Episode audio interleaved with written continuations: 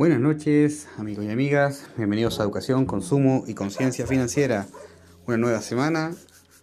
Esperamos poder empezar este capítulo con la mejor de los ánimos y con el objetivo de crear un concepto, crear también un interés en ustedes para que podamos tener una mejor educación financiera, saber cómo usar nuestro dinero, cómo ordenar nuestras finanzas y poder planificar a, futuro en términos reales y no tanto sueño, no tanta tanto Instagram, tantas felicidades un poco subjetivas, sino que a través de lo real de nuestras capacidades.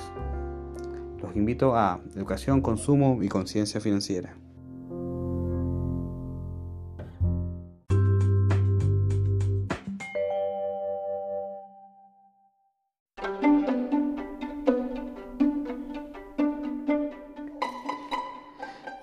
Continuando con lo que planteamos al término de nuestro capítulo anterior, hoy hablaremos sobre las necesidades y el consumo. Esta estricta y relación entre una y otra. Es una relación que va a veces inversamente proporcional a, lo que necesitamos versus lo que realmente consumimos. Sin embargo, hoy nos referiremos que en la actualidad el consumo de artículos y servicios varía dependiendo de la edad, del género, de la relación social con el entorno, entre otros factores. Las marcas y los estímulos comerciales, mediante campañas publicitarias intensas, ¿no es cierto? Como vemos en marcas grandes como Pepsi, Coca-Cola, mismo transporte como Uber, Didi, y dirigidas por grupo, eh, bien segmentadas estas publicidades, evocan querer obtener el bien o el servicio que ellos nos desean vender por sobre el que realmente necesito.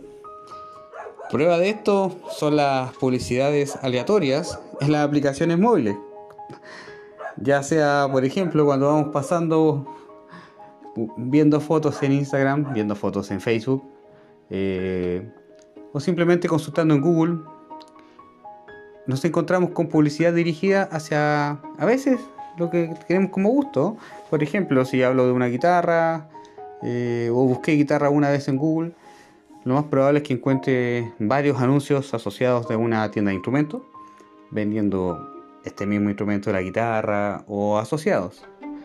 Porque si te venden una guitarra, puede que te vengan un micrófono. Es así de, de relacionada que está la publicidad. Lo cual estas publicidades están respaldadas por, por algoritmos, por inteligencia artificial, y ofrecen este bien o el servicio que estamos buscando.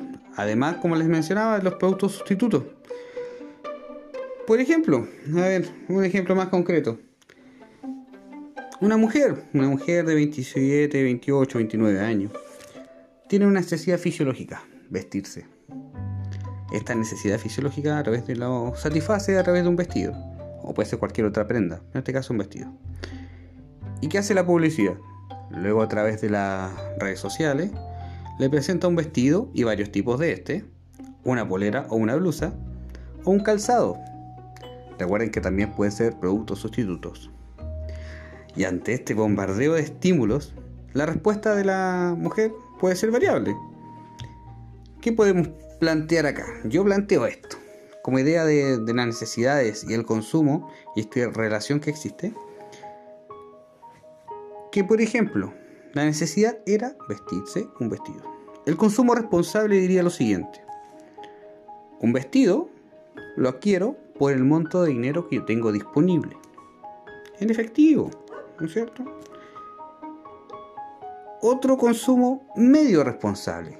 No es tan responsable, tampoco que carece de esto. Es comprarse un vestido más una blusa por el mismo dinero, por el mismo dinero disponible la otra parte de la blusa con una tarjeta de crédito en cuota. El consumo, ya que yo por lo menos en mi opinión personal es irresponsable, es comprarse el vestido, la blusa y el calzado por tarjeta de crédito en cuotas. La deuda se vuelve mucho más grande, lo cual lo hablaremos más adelante con ejemplos claros y concretos. En consecuencia, podríamos decir que las necesidades de carácter fisiológica, a veces y frecuentemente, son influenciadas por las necesidades sociales y de reconocimiento, por ejemplo. Como hablábamos anteriormente, que las necesidades de reconocimiento tienen que ver un poco con aspectos subjetivos, que es que otras personas, ¿cómo me ve el resto? A, esta pregunta generalmente responde. En razón de lo mismo, del consumo responsable, como mencionamos, por la compra del vestido con el dinero que tengo disponible, se torna la forma más complicada de adquirir bienes y servicios, debiendo enfrentar a las barreras de los estímulos comerciales para lograr adquirir solo lo que se necesita. De este modo, se pasa desde una educación financiero-comercial hacia una planificación financiera personal. Por esto mismo vamos dándonos cuenta que los artículos tienen diferentes valores dependiendo de la necesidad que estamos eh, presentando en este momento. Aunque no existe una regulación o una imposición de precio por artículo, por ejemplo en nuestro sistema de libre mercado, el mismo mercado tiende a regular los precios de estos bienes o los servicios que queremos por el efecto que produce la oferta la cantidad de bienes que tenemos que existen en el mercado y por la demanda, la cantidad de artículos o servicios que se necesitan. Principalmente los bienes y servicios que están ligados a las necesidades se encuentran en la base de la pirámide, son de un valor de adquisición relativamente bajo. Por ejemplo, los alimentos. Los alimentos inicialmente podemos encontrar una gama amplia de alimentos, desde cosas muy baratas hasta otras que son un poco caras que ya no sabemos si realmente son una necesidad fisiológica o una necesidad de autorrealización. Por así encontramos, por ejemplo, un vino de una extraña calidad, de una dudosa calidad, muy barato, como asimismo un vino extremadamente caro. En fin de cuentas son vinos.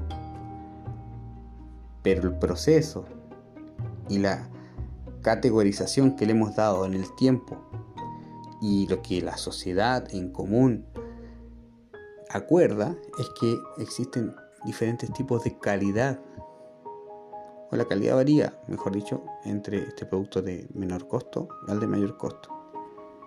Realmente es un aspecto subjetivo.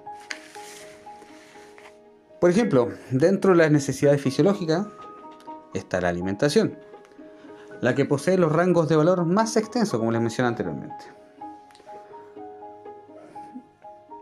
Y el ejemplo del vino puede sumarse al ejemplo de, por ejemplo, una zanahoria. Un 30 pesos chilenos la unidad o 500 pesos el kilo, 700 depende de cómo está la situación en el momento. Contrasta mucho con el caviar de esturión. El caviar como un alimento, que es un alimento, pero que está orientado más a un público con un mayor poder adquisitivo, llegando a tener un caviar de esturión, el real, el, el ruso, de alrededor de 7 millones de pesos el kilo. O sea, es, es una aberración frente al poder adquisitivo de alguien que tenga un menor nivel. La diferencia es tan amplia entre uno y otro, y otro alimento, independiente de su aporte nutritivo, está relacionado a otros aspectos, tales como la dificultad de su cultivo y la cosecha, la calidad del suelo, la sobreexplotación, por ejemplo, del estudio en el caviar, y el público objetivo. Aquí yo hice una categorización entre estos dos alimentos, del ejemplo la zanahoria y el caviar, entre alimento, zanahoria, y la necesidad que satisface, en este caso la necesidad fisiológica. Y el caviar no solamente satisface esta necesidad fisiológica, sino que también la de reconocimiento, la de autorrealización. Ya sea porque el entorno donde se va a consumir este caviar no va a ser, yo no consumo caviar solo, lo consumo dentro de un entorno social amplio. Y es por eso que las necesidades de, de índole social están presentes en el consumo. En este punto, la cultura del consumo advierte que en general obtener bienes y servicios que nos permitan hacernos sentir mejor, difiere en quien lo necesita. Y aunque los servicios puedan ser recibidos sin percibir las diferencias entre estos, por ejemplo, en el mercado de la telefonía, un plan de 100 gigas versus un plan de 200 gigas, si bien es cierto, el número lo dice, no presenta mayor diferencia entre el usuario, a menos que seamos un gran consumidor de datos. Por ejemplo, estas diferencias nos dan una sensación de bienestar, que yo tengo un plan más caro que el tuyo, un plan más barato que el tuyo, y el bienestar lo obtenemos de diferentes formas. Por ejemplo, una persona dice, mi plan me costó 9.990 pesos, tengo 100 gigabytes. La otra persona menciona, mi plan me costó 11.990 y tengo 200 gigabytes. La diferencia para ambos puede ser distinta dependiendo de que mi presupuesto es más acotado y por ende me siento más contento al ahorrar gigabytes, gigabytes y dinero en un plan más barato que finalmente provoca que yo no consuma tanto. Y en el plan más caro,